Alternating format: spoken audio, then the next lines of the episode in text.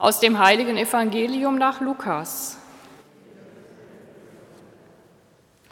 Schon viele haben es unternommen, eine Erzählung über die Ereignisse abzufassen, die sich unter uns erfüllt haben. Dabei hielten sie sich an die Überlieferung derer, die von Anfang an Augenzeugen und Diener des Wortes waren. Nun habe auch ich mich entschlossen, nachdem ich allem von Beginn an sorgfältig nachgegangen bin, es für dich, hochverehrter Theophilus, der Reihe nach aufzuschreiben. So kannst du dich von der Zuverlässigkeit der Lehre überzeugen, in der du unterwiesen wurdest. In jener Zeit kehrte Jesus, erfüllt von der Kraft des Geistes, nach Galiläa zurück und die Kunde von ihm verbreitete sich in der ganzen Gegend. Er lehrte in den Synagogen und wurde von allen gepriesen. So kam er auch nach Nazareth, wo er aufgewachsen war, und ging wie gewohnt am Sabbat in die Synagoge. Als er aufstand, um vorzulesen, reichte man ihm die Buchrolle des Propheten Jesaja. Er öffnete sie und fand die Stelle, wo geschrieben steht, Der Geist des Herrn ruht auf mir, denn er hat mich gesalbt. Er hat mich gesandt, damit ich den Armen eine frohe Botschaft bringe, damit ich den Gefangenen die Entlassung verkünde und den Blinden das Augenlicht, damit ich die Zerschlagenen in Freiheit setze und ein Gnadenjahr des Herrn ausrufe. Dann schloss er die Buchrolle, gab sie dem Synagogendiener und setzte sich. Die Augen aller in der Synagoge waren auf ihn gerichtet. Da begann er ihnen darzulegen, heute hat sich das Schriftwort, das ihr eben gehört habt, erfüllt. Evangelium unseres Herrn Jesus Christus.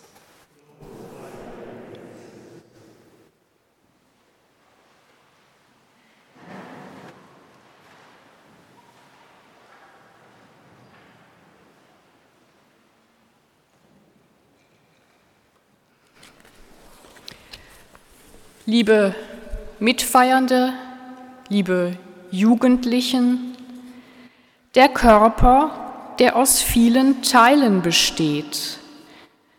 In dieser Übersetzung, die wir gehört haben, heißt es so, sonst kennen viele wahrscheinlich diesen Text unter ein Leib und viele Glieder. In Korinth bestand die Vielfalt der Gemeinde aus verschiedensten Menschen, aus Juden und Nichtjuden, Sklavinnen und Freien, Frauen und Männern, Armen und Reichen, Aposteln, Prophetinnen und Lehrern. Und da eine Harmonie, einen Zusammenhalt zu schaffen, war offenbar schon damals nicht so einfach. Deshalb schreibt Paulus dies an seine Gemeinde.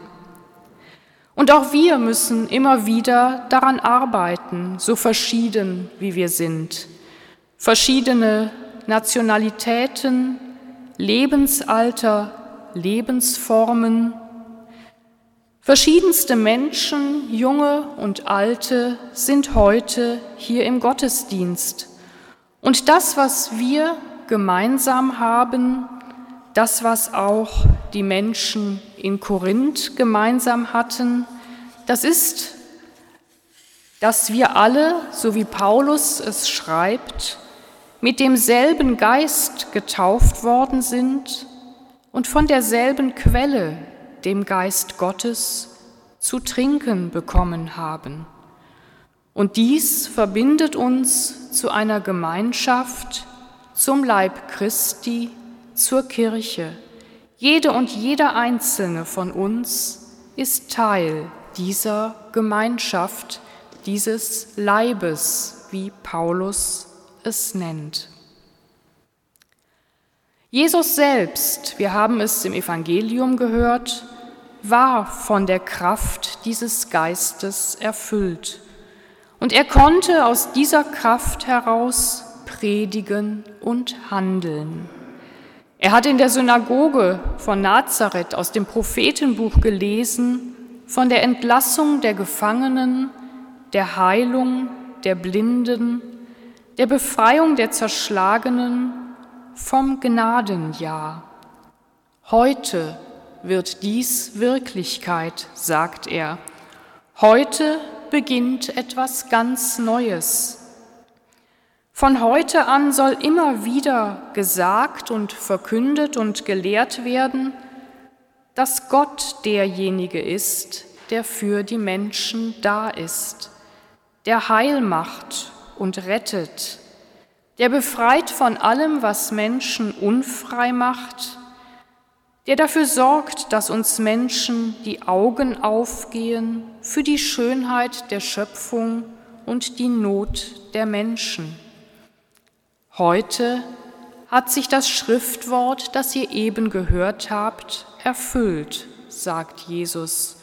Heute fängt es an, das Neue, und ihr, die ihr mir zuhört, seid dabei und dürft daran mitwirken. Und das sagt Jesus auch zu uns hier. Ihr, die Firmandinnen und Firmanden, ihr, die Schüler und Schülerinnen aus dem Religionsunterricht, Sie alle hier in dieser Kirche,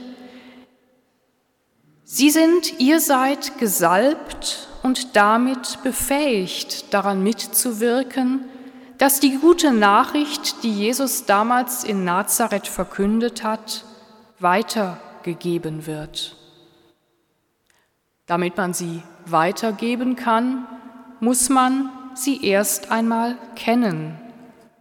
Es ist gut zu wissen, was Jesus verkündet hat, worauf er sich bezieht, was in den alten Schriften steht, die, so alt wie sie sind, tausende von Jahren, auch für uns heute immer noch eine Bedeutung haben. Und heute ist nämlich auch noch der Sonntag des Wortes Gottes, ein spezieller Sonntag, der vor drei Jahren eingeführt wurde und ermutigen soll, sich mit der Bibel und dem Wort Gottes zu beschäftigen und es immer wieder besser zu verstehen und damit zu leben. Ihr Schülerinnen und Schüler der achten Klasse, ihr lest gerade das Markus-Evangelium und habt euch mit Frau Welti auch Bibeln ausgesucht. Und auch ihr Firmandinnen und Firmanden habt euch vor längerer Zeit schon Bibeln aussuchen dürfen. Sie liegen hier um das Evangelien, Evangelienbuch herum und diese bekommt ihr nun überreicht.